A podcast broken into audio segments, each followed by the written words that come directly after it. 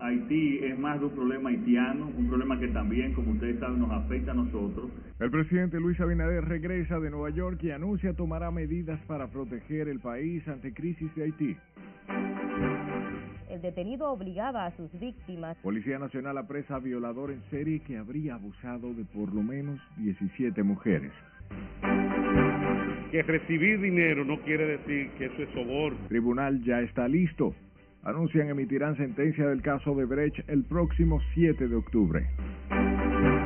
Ah, recortado un chingo, con el abanico coge un poco de aire, entonces ahí es que se la llevan. Apagones siguen castigando sin piedad a los residentes en barrios de la capital y otros puntos del país. Y a cumplir y a darle gracias por muchas cosas que ella hace por nosotras. Y feligreses se preparan para celebrar mañana el Día de las Mercedes, mientras la Iglesia Católica llama a la reflexión.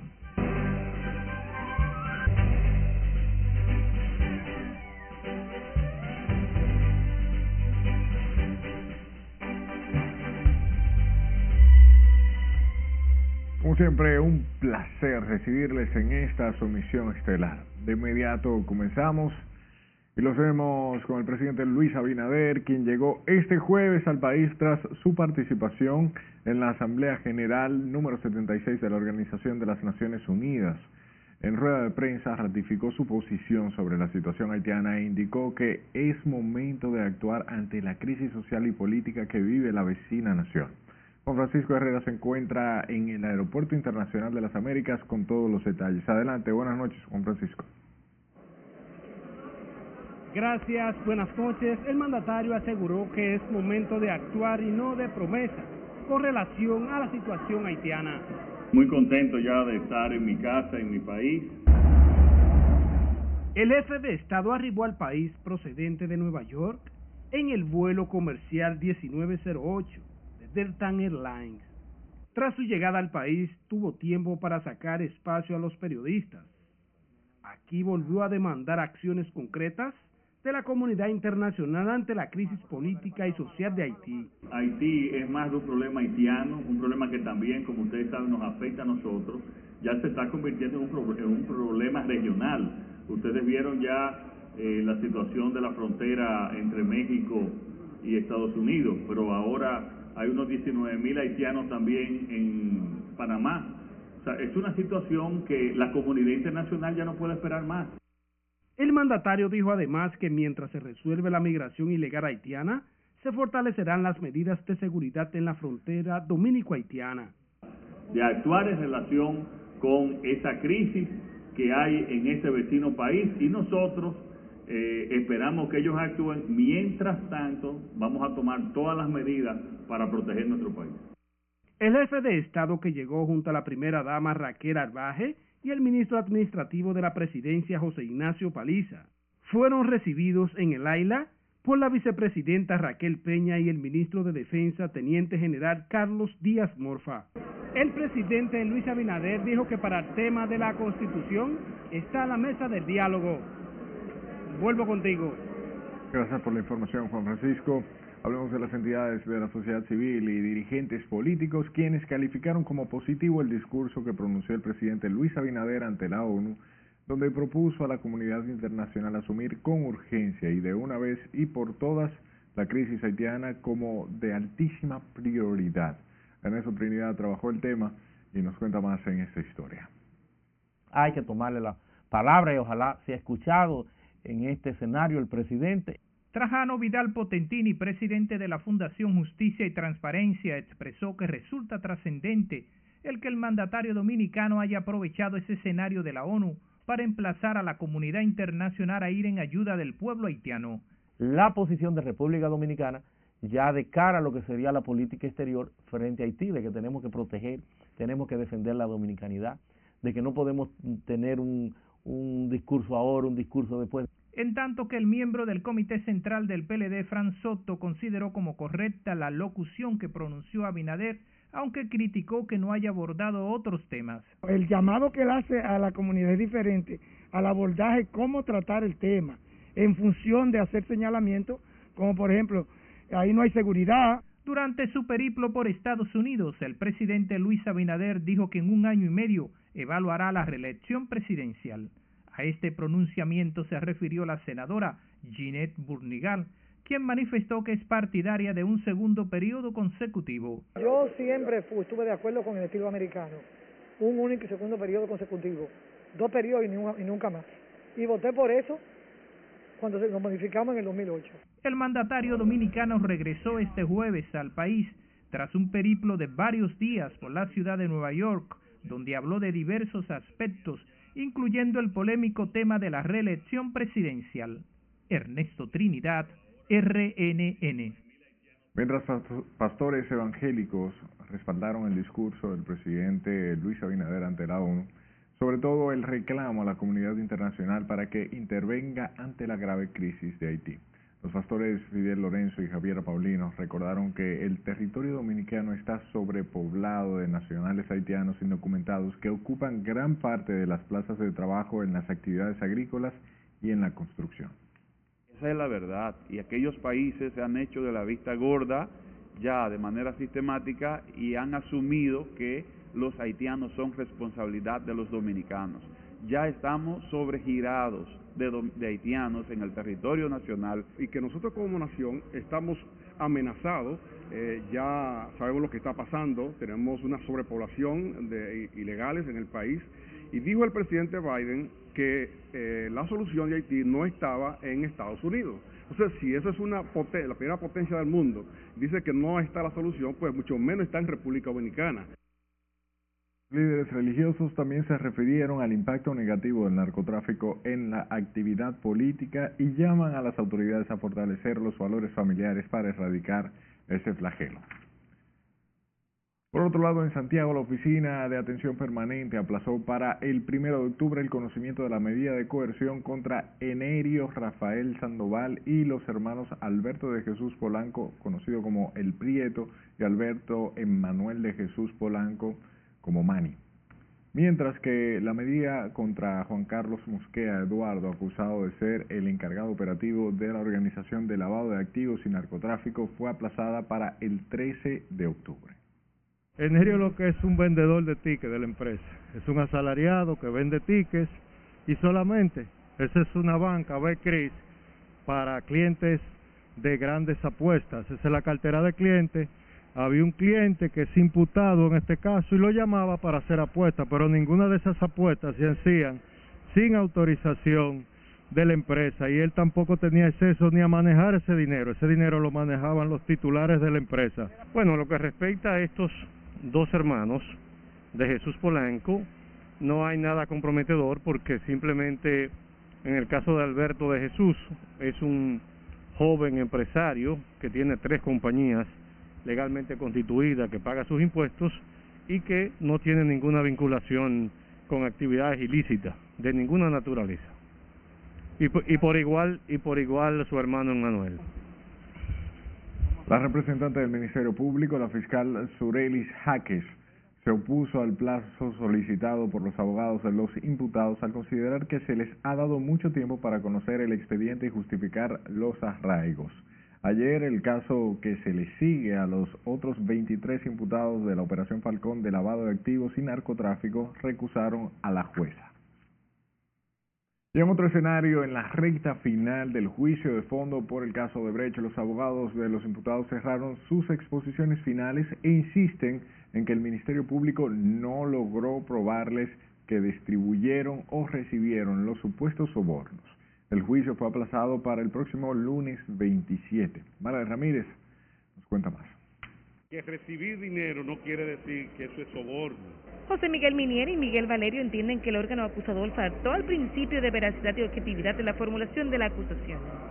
Si le quita el título de réplica y le pone conclusión, lo que era pidiendo absolución, porque no demostró que Rondón le dio soborno a André Bautista, a Tommy Galán, a Roberto Rodríguez ni a Víctor Díaz Rúa. Esa es la realidad. El Ministerio Público este expediente debió retirarlo porque es un expediente que no probó nada. Hay una realidad palpable. El Ministerio Público ya anunció que el expediente real es el que ellos van a hacer y nosotros estamos esperando que ellos hagan su expediente. Coinciden con otras defensas técnicas al asegurar que el Ministerio Público no cuenta con elementos probatorios para lograr una condena solicitada a las tres juezas del primer tribunal colegiado. Eso rompe con un principio que se llama el principio de congruencia. Es decir, la acusación tiene que mantenerse incólume, firme, hasta tanto se conozca el caso, y los jueces no pueden decidir otra cosa que no sea los elementos que están en la acusación de imputaciones. A partir del lunes, Ángel Rondón, Víctor Díaz Rúa, Conrado Pitaluga, Andrés Bautista, Tommy Galán y Roberto Rodríguez podrán referirse por última vez al panel de jueces si así lo desean, antes de que el tribunal se retire a deliberar. Margaret Ramírez, RNN. tanto que diputados oficialistas y opositores advirtieron que la ley de extinción de dominio no puede ser aplicada con carácter retroactivo porque de hacerlo violaría la Constitución. Con estos detalles, Nelson Mateo. Con que el país debe establecer mecanismos de control fuertes. En el Congreso Nacional están decididos a aprobar la ley que permita despojar de sus bienes a todo criminal. La extinción de dominio bajo estudio bicameral vendría a cumplir con este objetivo, pero hay quienes entienden que imponerle la retroactividad sería boicotear la iniciativa salvaguardar los derechos que están establecidos en la Constitución y que se siga el hilo constitucional en la aprobación de la ley y la aplicación de la ley. Porque si aprobamos una ley que pueda eh, contravenir lo que establece la Constitución, entonces estaríamos nosotros eh, estableciendo una legislación irresponsable. Tenemos la obligación de desarrollar una legislación acorde con lo que manda la Constitución. El portavoz oficialista en la Cámara duda que el proyecto de ley de extinción de dominio sea aprobado con vicios de inconstitucionalidad. Adelantarse a decir si la ley va a ser inconstitucional o no y hablar de retroactividad es un sinsentido. Yo pienso que quienes están planteando el tema no están participando del fondo del análisis del proyecto de ley, lo que tienen es que esperar que se discuta la ley, que se apruebe, que se promulgue y que entre en vigencia. Y que hagan valer sus opiniones trayéndola a la comisión bicameral que estudie el proyecto. Otros entienden que la normativa de persecución será un complemento del esperado Código Penal y demás leyes que combaten el delito. Creo que hay que aprobarla. Ahora quiero aclarar algo. Nosotros ayer dijimos que hay que estudiarla con profundidad todo el mundo sabe que uno de los temas prioritarios para Alianza País es la lucha contra la corrupción y el fin de la impunidad, la devolución de los robados, porque los miles de millones de pesos que se han robado en los últimos gobiernos han hecho más pobres al pueblo dominicano. La comisión bicameral que estudia la propuesta de ley de extinción de dominio anunció que será llevada a vistas públicas con la meta de aprobarla en la presente legislatura. Nelson Mateo, RNN. La comisión bicameral que tiene a su cargo el estudio del proyecto de modificación del Código Penal, presidida por el senador Santiago José Zorrilla, sostuvo este jueves una reunión donde avanzó en el estudio de la pieza legislativa.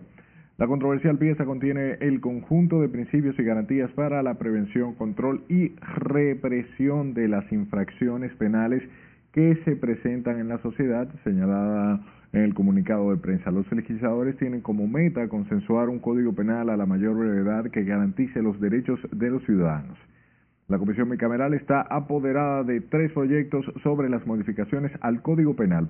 Uno es el de la autoría del senador de La Vega, Ramón Rogelio Genao, y otros dos de los diputados José Horacio Rodríguez y Jesús Bueno. Que la Policía Nacional apresó a un hombre que era buscado por haber abusado sexualmente de, de 17 mujeres a quienes luego de cometer el hecho las despojaba de sus pertenencias. Marino Ruiz, alias Marinito, fue capturado en una finca ubicada en el distrito municipal Juan Rodríguez de la provincia de La Vega. En otros casos, el detenido obligaba a sus víctimas a la fuerza a montarse en la motocicleta para lograr su objetivo. El detenido será presentado ante el Ministerio Público para los fines legales correspondientes. Según la policía, Marinito se desplazaba en una motocicleta y muchas y en muchas ocasiones ofrecía llevar de manera gratuita a sus víctimas. Luego se desviaba del camino a lugares desolados donde abusaba sexualmente de ellas. Vean nuestras emisiones en vivo en nuestra página web rnn.com.do. La información ya está en sus manos, solo debe de ir a nuestras redes sociales, a la que sea de su preferencia y nos encontrará como arroba noticias rnn. Puede enviar sus denuncias a nuestro número de WhatsApp 849-268-5705.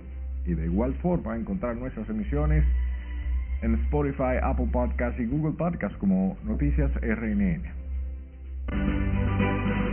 No hemos tenido en una parte del territorio nacional ningún otro caso. Nos vamos a nuestra primera pausa. Al retornar le diremos lo que piensa el ministro de Educación sobre los casos de COVID-19 detectados en algunos colegios. No están dando en servicio. Además, sabrá por qué las tandas de apagones siguen castigando a residentes en barrios de la capital. Siga con RNN. Ya volvemos.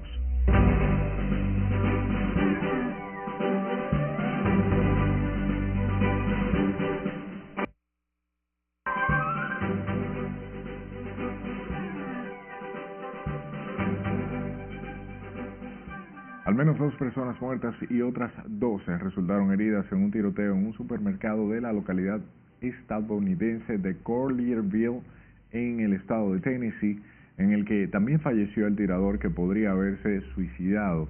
Con esa información iniciamos nuestro recorrido internacional con Miguel de la Rosa.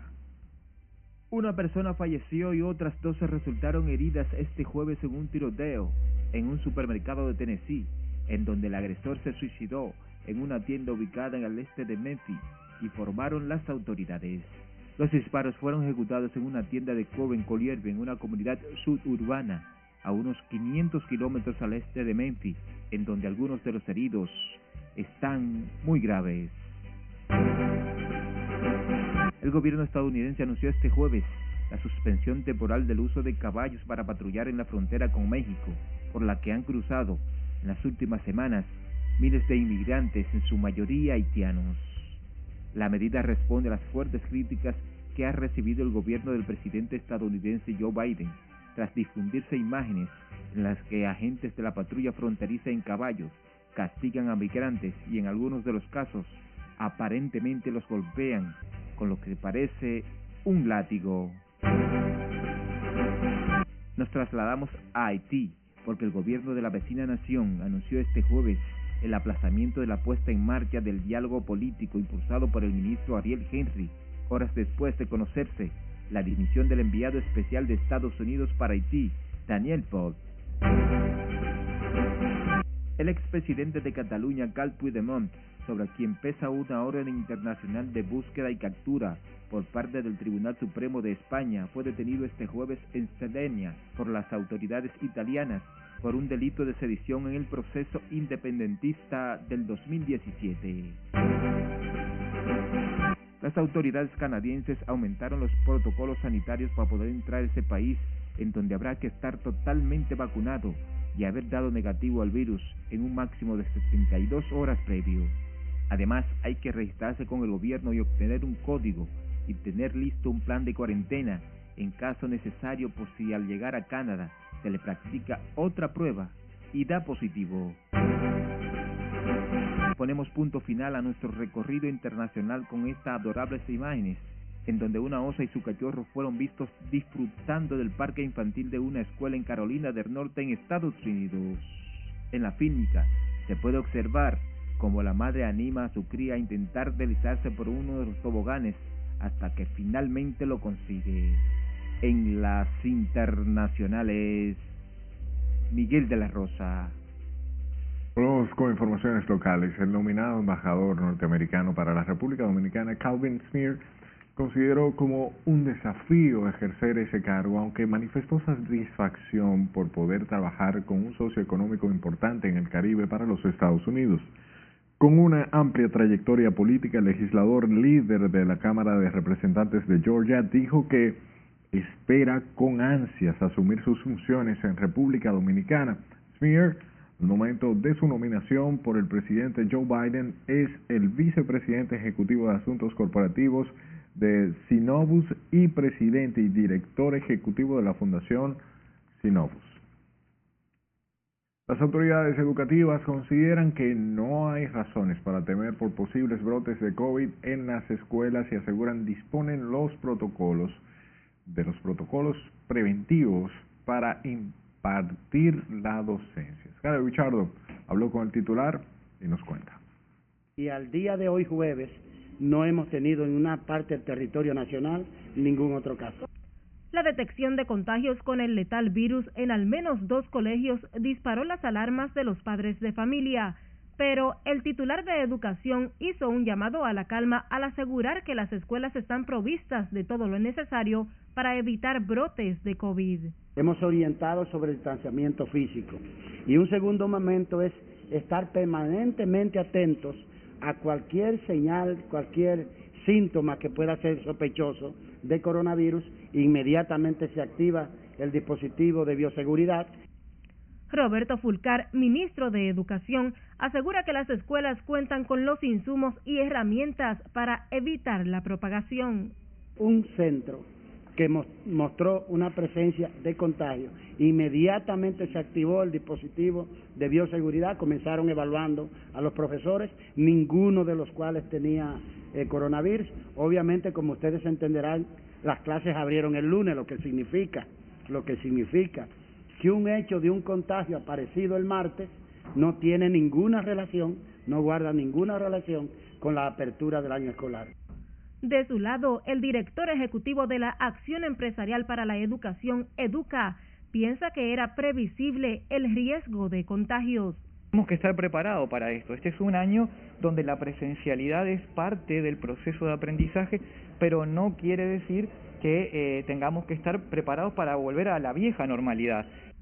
El pasado lunes, algo más de dos millones de estudiantes volvieron a las aulas después de casi dos años forzados a la docencia virtual por la pandemia de la COVID-19.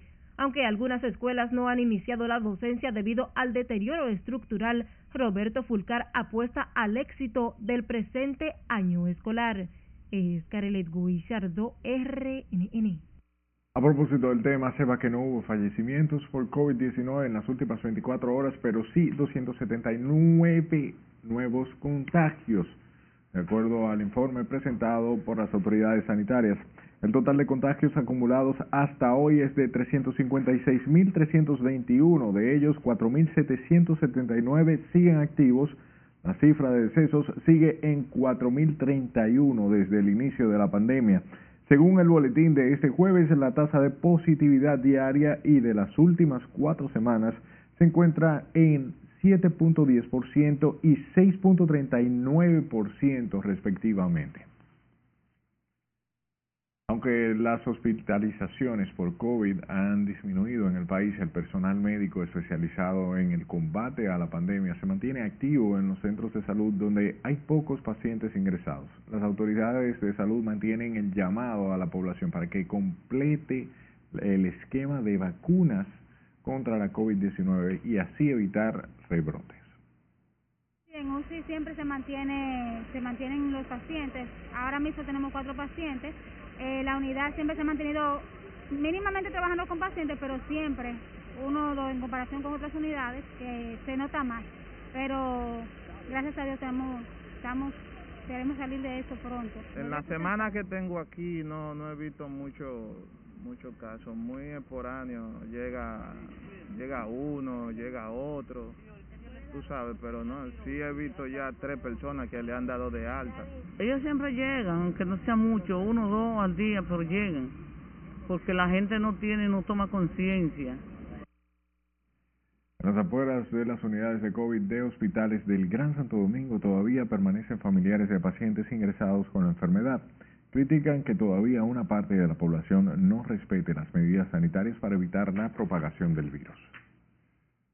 A propósito, aumenta el número de dominicanos vacunados con la primera dosis mientras avanza la inoculación con la segunda y tercera dosis del COVID-19. Sireis Aquino hizo un recorrido por algunos centros de vacunación y aquí los detalles. las personas que no están declaradas que acuden a los puntos a vacunarse, también se le, se le administra el biológico. En los centros de vacunación han creado mayores facilidades para la inoculación quienes tienen primera dosis solo deben dar su número de identidad para ser atendidos. Las personas que eh, se les extravía su tarjeta de, de su registro de primera de vacunación con su primera y segunda dosis acuden a los centros a buscar en busca de la tercera dosis, lo que se le dice es, tenemos un escáner, que en ese escáner se introduce el número de cédula y se procede a investigar si se aplicaron alguna dosis. De igual forma, más de la mitad de los dominicanos tienen la primera dosis. Bueno, que se vacunen porque esa es la solución, a ver si este virus se termina. Médicos y vacunados insisten para que lo hagan a tiempo muchos rezagados. Eh, aquí vacunamos 50, 60, 70, dependiendo eh, a lo que sea en la semana, pero ya cuando se va acercando el fin de semana disminuye un poco la, la asistencia de las personas. Y es muy triste cuando tú tienes un familiar y no, no puedes conversar con él, orientarlo, porque lo, lo ponen aislado. Pero exhorto, vuelvo y repito, haga la redundancia, que se vacunen.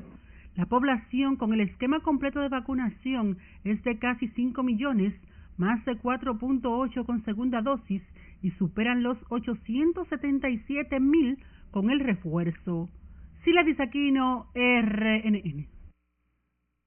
Mientras en Santiago sigue muy baja la asistencia a los centros de vacunación pese a la insistencia de las autoridades para que los rezagados se inoculen cuanto antes. Los encargados de los centros analizan volver a retomar las visitas domiciliarias para aumentar la cantidad de vacunados.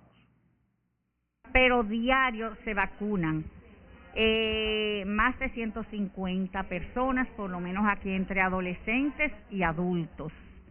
Eh, y puedo decir que sí, que ha, eh, hay una buena aceptación por parte de, de la población. que se vacunen porque si no se vacuna esto no se va a acabar nunca. Tengamos que, que vacunarlo para que esta pandemia se ya se termine. Bueno, yo le hago un llamado a la población para que se vacunen, ya que eso es por el bienestar de nuestra familia y de nosotros mismos. Y de que si queremos que esto se acabe, hay que vacunarnos. De acuerdo a datos oficiales, algunos puestos de vacunación están inoculando entre 100 y 150 personas al día, mientras que algunas brigadas acuden a los hogares y encuentran poca resistencia a la vacuna. Con la pandemia de la COVID-19 activa, aunque controlada, surge la amenaza de los casos de dengue que se han disparado a nivel nacional. Trabajó el tema Lauri Lamar. seguir eh, con las medidas de descacharización, limpieza e higiene de su medio ambiente. Los constantes casos de esa enfermedad han generado temor en muchas madres que acuden diariamente a los hospitales del Gran Santo Domingo. La mayoría de los casos de dengue han sido detectados en provincias del sur como Barahona, Elias Piña y San Juan. Hoy tenemos siete pacientes ingresados con dengue. Recuerden que le dije ayer que muchos de sus pacientes se iban, que ya estaban en etapa de resolución y habían completado su tratamiento. Y así ha sucedido. Eh, en el día de ayer nada más ingresamos un paciente con dengue, o sea que esa situación por ahí está más o menos controlada. El infectólogo Clemente Terrero, director del Robert Rick Cabral, recomienda llevar a los niños al centro de salud más cercano si presentan fiebre, dolor de cabeza o malestar general. Porque generalmente las epidemias de dengue son muy intensas en la República Dominicana. Claro, hay que tomar en cuenta que hemos vivido una etapa eh, de aislamiento y que esto puede incidir en el comportamiento de la enfermedad. Sin embargo, hay que seguirle dando seguimiento porque eh, lo que ha pasado con el dengue en la República Dominicana ha sido muy intenso. Las autoridades sanitarias insisten en que las familias tomen las previsiones necesarias para evitar las picaduras del mosquito que transmite la enfermedad. Bueno, mayormente los niños se enferman más rápido porque las madres no tienen cuidado y lo dejan que brieguen con agua y eso. Eso encuentro yo. Debemos descuidar a nuestros niños. Le dio dengue. Ella no fue internada aquí, fue, fue en Jaina que la ingresaron. Y gracias a una buena pediatra, Margarita, que pudimos dar con ella porque se vio muy mal. En los hospitales de la provincia de Santo Domingo y el Distrito Nacional hay un total de cerca de 40 personas con dengue. Laurila Mar, RNN. Y continúan las quejas en sectores de esta capital por la falta de energía eléctrica. Esta vez fueron los moradores del sector Los Mameyes en Santo Domingo Este quienes se quejaron porque, según dicen, están recibiendo tandas de apagones que superan las 12 horas. Ana Luisa Peguero visitó el lugar y nos cuenta. no están dando en servicio. Para los moradores de los Mameyes, el sueño de tener luz 24 horas fue una realidad solamente cuando las autoridades estaban llevando a cabo las clases virtuales. Sostienen que desde que terminó el año escolar, la energía eléctrica en la barriada brilla por su ausencia. Que cuando uno sale del trabajo como a las 5 de la tarde, que uno llega a su casa, que quiere bañarse, oye, a recortarse un chingo, con el abanico coge un poco de aire, entonces ahí es que se la llevan, cuando uno más la necesita. Porque eso ellos lo dejaban era por la vaina de la escuela, para que los niños estén estudiando, por ahora mismo no están estudiando con en la casa y ya la luz se está viendo. Los pequeños comerciantes quienes están trabajando con plantas eléctricas aseguran que pese a que de este no está dando el servicio, se ha producido un incremento en las tarifas de la energía eléctrica. La tarifa es alta, entonces a veces uno tiene que cerrar el negocio porque la luz no la están mandando como deberían de mandarla. Se llegaba de mil, ahora está de mil quinientos, mil setecientos hasta de dos mil pesos. Eso es indiscutible. Ahora dije que eso es por la calor. Y los adultos mayores también externaron su queja. Alegan que debido a la falta de energía eléctrica y las altas temperaturas, se les dificulta conciliar el sueño. Y de noche comienza, mira, sube y baja, sube y baja, sube y baja. Mira, anoche fue más de 10 veces y toda la noche casi mente el mismo problema este Es, es un arbolito, un apago. Yo vivo allí, eso es como 10 veces por noche. Los residentes en Los Mameyes dicen que sus electrodomésticos, muchos de ellos se han dañado por la inestabilidad en el servicio de la energía eléctrica. Ana Luisa Peguero, RNN. Un compendio variado de información puede encontrar en nuestra página web, al igual que en nuestras redes sociales. En la página web rnn.com.do también puede ver nuestras emisiones en vivo y en nuestras redes sociales de igual manera, arroba noticias rnn. Sus denuncias envíelas a nuestro número de WhatsApp 849-268-5705 y encuentre nuestras emisiones en podcast, Spotify, Apple Podcast, Google Podcast y plataformas similares como Noticias RNN. No es posible que nosotros no representemos con calidad. De nuevo a la pausa. Al volver conocerá del eterno déficit presupuestario que arrastra la UAS. Donde nosotros quedamos con la mata. Y mira la frenada de, de, de, de la patana. Además, le contamos cómo ha iniciado el fin de semana largo en las carreteras del país. Esto y más luego de la pausa. Ya regresamos.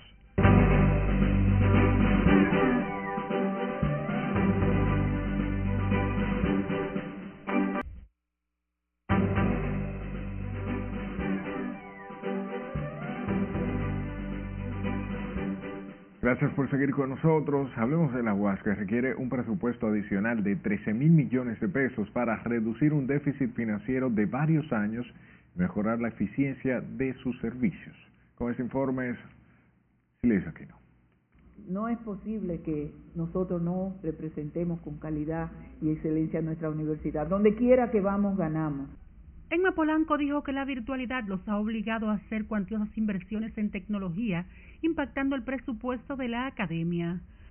Agregó que los recursos económicos le permitirán a la universidad mejorar la calidad educativa. Nosotros hemos planteado un presupuesto de unos 13 mil millones operativos para la parte operativa de la universidad y ya todo lo que tiene que ver con lo que es la parte científica. Ahora mismo tenemos el hospital de simulación. Eso no viene solo, eso requiere de un seguimiento y una inversión en software permanentemente, que son en dólares. En estos momentos la Universidad Estatal imparte unas 100 carreras de grado y posgrado. La virtualidad ya se está convirtiendo en una costumbre. En los países europeos son muchos los estudiantes aquí que estudian virtualmente eh, y no, no se ha tenido ningún tipo de problema. Esta es la segunda semana de reinicio de las clases a distancia y laboratorios presenciales. La virtualidad está siendo muy cómoda, los profesores están dando lo mejores y nosotros también estamos esforzando, así que por ahora todo bien. Está bien, yo prefiero la dos, así está bien ahí, semipresencial. La Universidad Primada de América también realizó hoy la investidura virtual de 1.100 nuevos profesionales en varias carreras. La rectora de la UAS, Emma Polanco, fue invitada para el miércoles al Senado de la República, donde tratará el tema presupuestario y otros de la academia. Sila Disaquino, RNN. La República Dominicana es la sede de la vigésima octava reunión ordinaria de los ministros de Educación de la organización del convenio Andrés Bello. En el acto participaron los ministros de Educación representantes de siete países y otros cinco estuvieron de forma virtual. Continuar en el camino de la integración para ser más fuertes y lograr el fin y propósito de nuestra misión. Estamos preparados para ello porque el crecimiento y el desarrollo del CAP se evidencian el impacto de sus resultados de estos 51 años. Los delegados decidirán acerca de la postulación del ministro de Educación, quien ostenta la presidencia para un nuevo periodo en la presidencia pro tempore de la organización y la reelección de su secretaría ejecutiva. Escuche, el diputado reformista Pedro Botello denunció que el aumento de los honorarios reclamado por los médicos sería cargado a los trabajadores mediante un incremento de la cotización que realizan las administradoras de riesgos de salud. De acuerdo con el legislador, el Consejo Nacional de la Seguridad Social se apresta a aprobar una resolución que elevaría el monto a pagar por los afiliados a través de una partida adicional que ronda los 102 pesos por cada cotizante otro palo, como lo ha catalogado el profesor Ramón Nieves, de las AFP a través de la seguridad social. Y que se ha dicho que se le va a aumentar la cápita a los afiliados a las AFP. ¿Y qué significa esto? Que ese, esos reajustes que se ha hablado en el sector de salud, los médicos y todo esto, eh, se le pretende sacar de la costilla a los afiliados, colocando en su cuenta de capitalización individual eh, una nueva tarifa Botello advirtió que eso podría reactivar las manifestaciones frente al Congreso Nacional, institución que este jueves amaneció con un amplio dispositivo de seguridad desplegado en todo el perímetro. Cambiamos de tema porque productores agrícolas de las matas, las matas de Farfán en San Juan exigieron la intervención del IDECOP para corregir supuestas irregularidades en una cooperativa de la que son socio hace años. Julio César Mateo nos cuenta. Entre las irregularidades denunciadas en la cooperativa Macasías, resaltaron el mal uso de los recursos que recibe la entidad. Ellos en diferentes ocasiones nos han dicho eh, a título personal que venían de el lunes, el lunes pasado. No han venido, lo hemos estado esperando y ellos en ningún momento han temperado sobre la asamblea que se efectuó aquí con la asistencia de socios, con más del 25%, el 28% específicamente de los socios en esa ocasión. Hace más de un año se realizó un proceso eleccionario, pero los nuevos directivos de la cooperativa se niegan a entregar el control de la organización. Sin importar el edificio de la cooperativa, porque la cooperativa no es la siembra de aguacate. Aquí hay una cooperativa que se desempeña como de sembrar arroz y moler arroz. Tenemos un molino de arroz y eso ha sido totalmente abandonado. Esto es porque ese patio está lleno de arroz en este tiempo, que solamente la gente del hoyo la llenan. Los agricultores cuestionaron el comportamiento del actual presidente de la cooperativa Manuel de Jesús Castillo. Lo acusan de manejar a su antojo los recursos económicos ahorrados durante más de dos décadas. Que es una falta de respeto tanto a los socios como al pueblo y también como al país. al gobierno? Al gobierno central que, que ha destinado un proyecto que va a, traer el desarrollo a, a este municipio y por qué no al país. Yo entiendo que es una irresponsabilidad donde se han recibido 26 millones de pesos y no sabemos, nosotros ninguno, cómo se han invertido. Confían en que las autoridades actuarán con rapidez antes de que esa situación empeore. Buscando el desarrollo y la transparencia de la empresa cooperativa Macasí Agropecuaria, la cual ha sido secuestrada desde su inicio que llegaron a esta administración. Los socios de la cooperativa Macasía se quejaron de que pese a llevar tres años gestionando liberar sus ahorros, ninguna autoridad se haya interesado en resolver la situación que les afecta. En las matas de Farfán, provincia San Juan, Julio César Mateo, RNN. De su lado, residentes en la calle Baltázar Álvarez y otras del sector Villa Consuelo en el Distrito Nacional pidieron a las autoridades reforzar los trabajos de recogida de basura. Aunque reconocen que los camiones recolectores de desechos cumplen con las jornadas de trabajo, Apelan a que las autoridades incrementen las unidades para un trabajo más eficaz. Sí, los camiones pasan. Lo que pasa es que la gente rega mucha basura por la mala organización. No la recogen. Aquí tienen como, duran dos y tres días por venir la basura. Allí hay un montón de basura que, que no ha venido el camión a recogerlo. ¿Qué llamado tú le haces en ese sentido a autoridades? Bueno, que tengan más eh, ojo con eso. Que sigan como van pues, trabajando, ellos están trabajando día y de noche. Y la gente que cojan costumbre, que nacieran en barrio, pero que tienen que coger costumbre para que vivamos mejor en paz. Como parte de las acciones para eficientizar el proceso de la recogida de desechos, la alcaldía cambió el sistema de pago por toneladas de basura a la cantidad de espacios limpios. Iniciado el fin de semana largo, las autoridades han reforzado las autopistas del país para prevenir los accidentes de tránsito. Sin embargo, esta tarde, el conductor de una patana embistió a dos vehículos en el kilómetro 66 de la autopista Duarte, dejando varias personas heridas. Nos amplía Miguel de la Rosa. Las autoridades dejaron iniciado un operativo para prevenir los accidentes en las carreteras del país ante la gran movilidad de vehículos por el largo fin de semana. Precisamente este jueves una patana impactó a dos vehículos cuando se trasladaban por la autopista Duarte.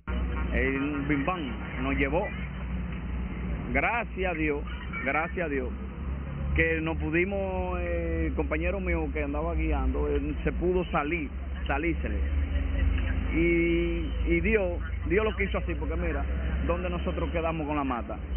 Y mira la frenada de, de, de, de la patana. Y mira hacia dónde cruzó la patana. El camión viene seteado por ahí, seteado.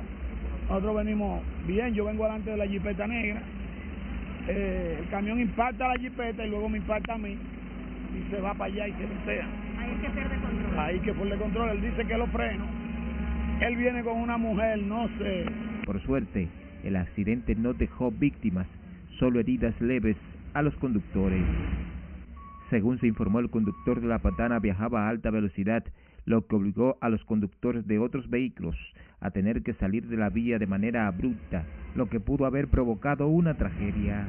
Ese camión viniera y no frenara y nos impactara por atrás, y mira que, como la boba quedó ahí con esa mata. Si nos, si nos agarra por atrás, nos mata a los dos. Impactaste directamente por delante. Desde que me dio por atrás y me mandó para, la zanja, para la mata. Al lugar acudieron unidades de la asistencia vial del Ministerio de Obras Públicas, del Sistema de Emergencias 911 y agentes de la DGCET. La autopista Duarte es una de las más transitadas del país y los accidentes de tránsito se han incrementado en algunos puntos. Miguel de la Rosa, RNN. A propósito del tránsito, prácticamente colapsó este jueves debido al gran taponamiento que se generó en la capital por la cantidad de conductores que se dirigían al interior del país para disfrutar del largo asueto de fin de semana. Juan Francisco Herrera nos da los detalles. Hoy se observó un gran taponamiento en calles y avenidas de la capital, provocado por la cantidad de personas que se dirigían hacia el interior del país con motivo del Día de las Mercedes.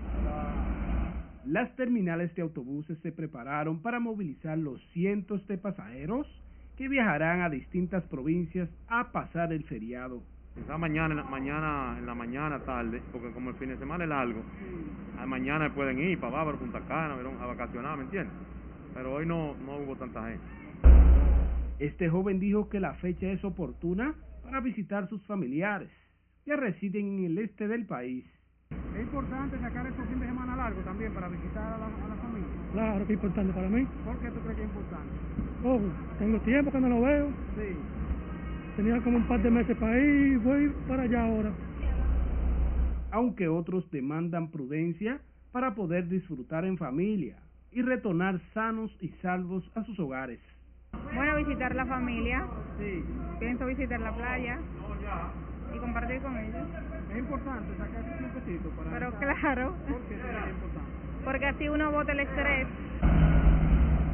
Muchos feligreses se desplazaron desde este jueves a su pueblo natal para pasar el largo asueto del fin de semana y celebrar el Día de las Mercedes. Juan Francisco Herrera, RNN desde, mucho, desde muy lejos a, a prometer esas promesas. Nos separamos por un instante. Cuando estemos de vuelta, conoceremos cómo los feligreses se preparan para celebrar el Día de las Mercedes. Es muy difícil. Las personas no, no nos quieren dar trabajo en el área de salud. También sabrá del reclamo que hace ante el Congreso la Asociación Nacional de Sordos. No le cambie, ya volvemos.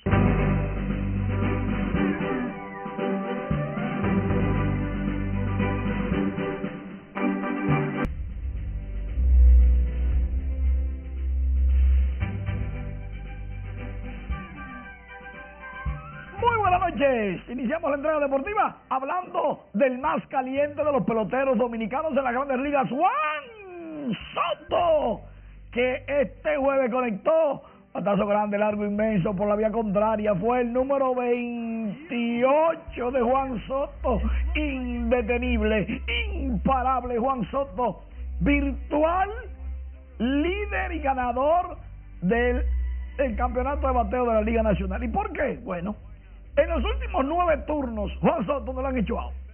En dos juegos consecutivos. Ha conectado tres cuadrangulares, como este que es el número 29 por la raya del lefil. Mientras más le lanzan afuera, más duro le da. Tres bases por bola porque tiene un ojo de águila. Y Juan Soto ahora mismo tiene 92 remolcadas, 106 anotadas. 368 y 348 pies, los dos cuadrangulares de Juan Soto, 98 de por vida. Ese juego Washington se lo ganó a Cincinnati 3 por 2. Y vamos a ver cómo viene el viernes, pero mientras tanto los Jiménez de línea conectó cuadrangular su número 9 de la campaña con 322 pies. Los Medias Blancas cayeron ante Cleveland 5 por 3, pero el hoy está súper caliente con su cuadrangular número 54 de por vida. Otro que le fue muy bien fue a Raimer Tapia con el juego 3 a 3 en el quinto batazo grande. Por el field. La mandó al morro Montecristi Raimer. Fue su sexto de la campaña, 413 pies. Tiene 19. ¿Por qué no es honronero? Pero cuando le da, nada, no hay duda. Le da bien. 19 cuadrangulares apenas de por vida tiene Raimer. Ese juego lo ganaron los Dodgers en entradas extra 7 por 5. Atención Michael Pineda, ate Oscar Debonado para el mundo. Cuadrangular número 30 de la campaña por primera vez en su carrera ante Oscar, lavando al marro de Montecristi. Tiene 106 de por vida. Remolcada 110, doblete número 28, batea 304, un temporadón para Teóscar Hernández. Minnesota ganando el juego 7 por 2 en el octavo. Pero Teóscar es el octavo jugador dominicano con al menos 30 cuadrangulares. Los Cardenales de San Luis lograron por primera vez desde el 2002 remontar un juego en el que perdían por cinco carreras, ganarlo y extender su racha a 12 triunfos consecutivos. Lo que quiere decir que son equipo predestinado para llegar a la postemporada, porque nadie, nadie puede hacer algo tan sorprendente, perdiendo de cinco, con los mejores lanzadores en contra, y San Luis de alguna forma logra ganar el partido, y es el cuarto equipo en las grandes ligas que lo hace, pero en esta, en, en este siglo, solamente el segundo. Es difícil porque tiene que ganar y extender la racha a 12 juegos. Pero bien, lo importante es que desde el 2000 hasta este momento, 11 dominicanos han conectado 30 cuadrangulares o más. Eso fue en el 2019 y en el 2004. Ahora mismo hay 8 con 30 cuadrangulares o más. Dos tienen 29 y uno tiene 26. O sea que podríamos alcanzar esa meta. Superarla difícil porque el otro tiene 23, que sería el número 12. Faltan 10 juegos nada más. Ve consultando. Pero vamos bien, dicho, ¿eh? di- dicho sea de paso, ve, ve consultando tus astros para que me diga cuál va a ser el equipo dominicano ganador en, en la pelota invernal. Vengo ahora. Gracias, Manny, por las informaciones. Ah, sepa que está todo listo en el Santo Cerro de la Vega para la peregrinación y celebración este viernes del Día de Nuestra Señora de las Mercedes patrona del pueblo dominicano y que contará con la presencia del presidente Luis Abinader. Conectamos con nuestra compañera Scarlett Bichardo, quien está en directo en esa provincia del país con todos los detalles. Buenas noches. Gracias, buenas noches. Desde tempranas horas de este jueves, devotos de la Virgen de las Mercedes se han dado cita en este santuario para asistir a los actos religiosos y cumplir con sus votos y promesas.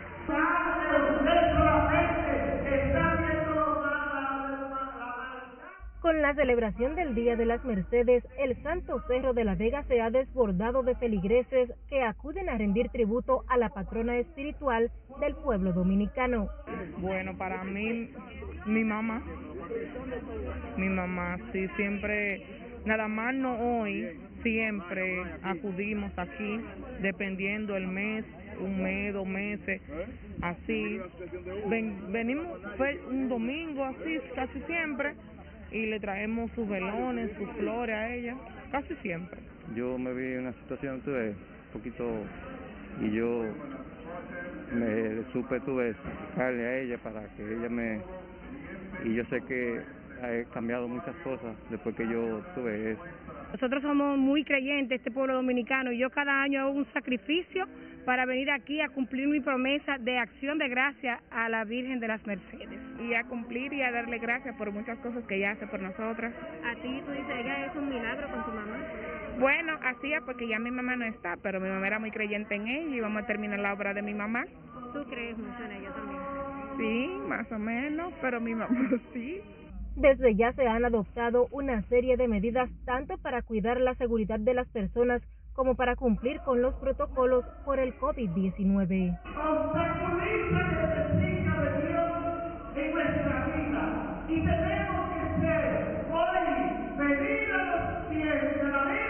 En el lugar se han colocado los vendedores de cuadros, estatuillas, rosarios y todo tipo de souvenirs. No faltan los limosneros que aguardan esperanzados por la solidaridad de los visitantes. están inundados de venta, pero no hay quien compre, ¿sabes? Esperamos a ver si Dios mete la mano, mete su mano, ayuda a estos cristianos, que podemos llegar a pagar aunque sea la deuda que se debe. Mañana es un día mío muy grande a través de, de ser un elegido de Dios, porque soy hasta servidor de la catedral y tengo tuve un accidente y me rompí el fermo de la pierna tengo las dos piernas rotas y todos los años yo vengo aquí a Santo Cerro. La presidencia confirmó la asistencia del presidente Luis Abinader a la misa que será oficiada este viernes en la iglesia santuario Nuestra Señora de las Mercedes. Primera Eucaristía de mañana viernes iniciará a las 5 de la mañana y desde la presidencia se informó que el presidente Luis Abinader asistirá a la misa de las 9 en compañía de su esposa Raquel Arbaje. Esta es la información que tengo de momento. Ahora paso contigo al centro de noticias. Gracias por informarnos, Scarlett. Hablamos de un grupo de cristianos evangélicos representantes de la organización One World en territorio dominicano que mostró preocupación por lo que consideran pérdida de valores en la sociedad dominicana. La entidad atribuye esa realidad a desintegración de muchas familias. Porque estoy convencida que si se sana la familia, se sana la sociedad. Entonces todo comienza en la familia. Me gustaría ver en República Dominicana políticas públicas que pueda dar asistencia social a las familias sin necesidad de pagar. Me gustaría ver trabajadoras sociales que no solamente se estén empeñadas en imponer lo que les mandaron a decir a esa familia. Religiosos presentaron hoy la campaña nacional de valores menos bla, más amor, con la cual buscan fomentar los valores éticos y morales en las familias para la formación o la formación más bien de ciudadanos más conscientes de sus deberes y derechos. El Centro de Imagen realizó la sexta edición del Premio Joven de la Imagen dedicado a la preservación del medio ambiente con el lema El paisaje como proceso de vida. Durante la ceremonia en la que participaron 21 artistas, el presidente de la institución dijo que los seleccionados elaboraron discursos visuales que ponen en relieve los desafíos que afronta el hábitat de la Hispaniola. Hoy lo que estamos presentando es nuestra sexta edición. Tenemos a 30 obras correspondientes a 21 artistas que fueron seleccionados por el jurado de selección. Participaron alrededor de 90, pero solamente hay 21 artistas seleccionados. El jurado encabezado por Carlos Acero Ruiz, Irene Esteves Amador y Marvin del Cid entregaron seis galardones en las categorías imagen fija, exposición individual e imagen en movimiento. La Asociación Nacional de Sordos demandó al Congreso Nacional la aprobación de un proyecto de ley que reconoce la lengua de señas y el sistema de escritura braille, lo que dicen es determinante para romper la exclusión histórica que los afecta. Con más, Nelson Mateo. Muy difícil. Las personas no, no nos quieren dar trabajo en el área de salud. Agrupados en la Asociación Nacional de Sordos, capacitados auditivos hicieron sentir sus reclamos. Pero el Senado no lo debe pasar. Tenemos muchos años esperando nuestros derechos y las cosas siguen iguales. No tenemos acceso a- al sistema educativo, al área laboral y tenemos mucha presión. Portando pancartas y valiéndose de un intérprete, reclamaron al Senado acoger el proyecto de ley que oficializa el sistema de escritura braille y la lengua de sordos. No podemos entrar a las universidades, es muy difícil. Las personas no, no nos quieren dar trabajo en el área de salud, tenemos que depender de nuestra familia, siempre ir al hospital, al doctor con nuestra familia. Necesitamos una vida autónoma. El proyecto de la autoría del diputado Tobías Crespo, ya reintroducido, ha perimido en el Senado en cinco ocasiones. Ministerio de Educación, el Departamento de Educación Especial incluso está eh, esperando este proyecto de ley ya promulgado porque hay recursos y donaciones que no han podido venir porque el Estado no ha derribado barreras de comunicación, es decir, que es algo ya una necesidad. Ellos tienen que juntarse a veces en grupos de siete porque no tienen recursos para pagar un intérprete. Los discapacitados auditivos pidieron al Senado de la República no hacerse los sordos y saber que más de 300.000 personas están esperando de esta ley que permitirá mejores condiciones de vida.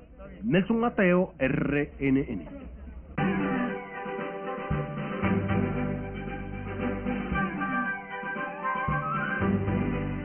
Nos empapamos del mundo de la diversión y para esto hacemos contacto en directo con nuestra compañera Miriam Reyes Solano, quien está en la fortaleza Osama. Buenas noches, Miriam. Gracias, buenas noches. El Centro Cultural Banreservas finaliza el mes de septiembre con un gran concierto en la Fortaleza Osama. Más detalles a continuación. Organizado por el Centro Cultural Banreservas, se presentaron esta noche las agrupaciones Mamá Tambor y Mache Mache en la Fortaleza Osama, dentro del espacio de actividades denominado Septiembre Fuera del Centro. Con este concierto, el Centro Cultural finaliza su mes de actividades. Mamá Tambor es un proyecto que inició entre amigas. Su significado surge por el apoyo a la feminidad en una escena donde pocas son las mujeres que se involucran en el desarrollo y producción de la música dominicana, atado a las influencias musicales vanguardistas y eclécticas, manteniendo la base folclórica.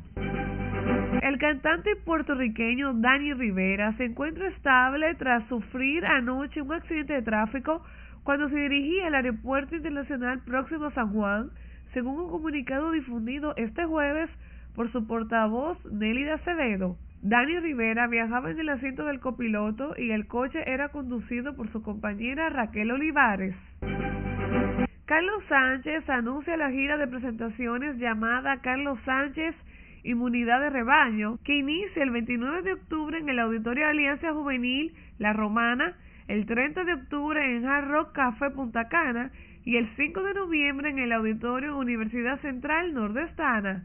Las presentaciones continúan el 6 de noviembre en el Gran Teatro del Cibao, Santiago de los Caballeros, el 12 y 13 de noviembre en la Sala Manuel Rueda y el 20 de noviembre en San Francisco de Macorís. Y esta noche se celebra una de las fiestas más importantes de la música latina. La vigésima octava edición de los Latin Billboard se desarrollaron en medio de muchas expectativas. Varios artistas se dieron cita a este gran evento, entre ellos Carol G, Bad Bunny, Camila Cabello, Carlos Vives, Camilo, Prince Royce, Mark Anthony, entre otros. La presencia de Toquicha se convirtió en tendencia en redes sociales por su forma de vestir y cómo se expresó en el momento en que la entrevistaron. Algunos de los ganadores de la noche fueron Carol G, convirtiéndose en la artista del año. Prince Royce recibió el premio a la canción tropical del año.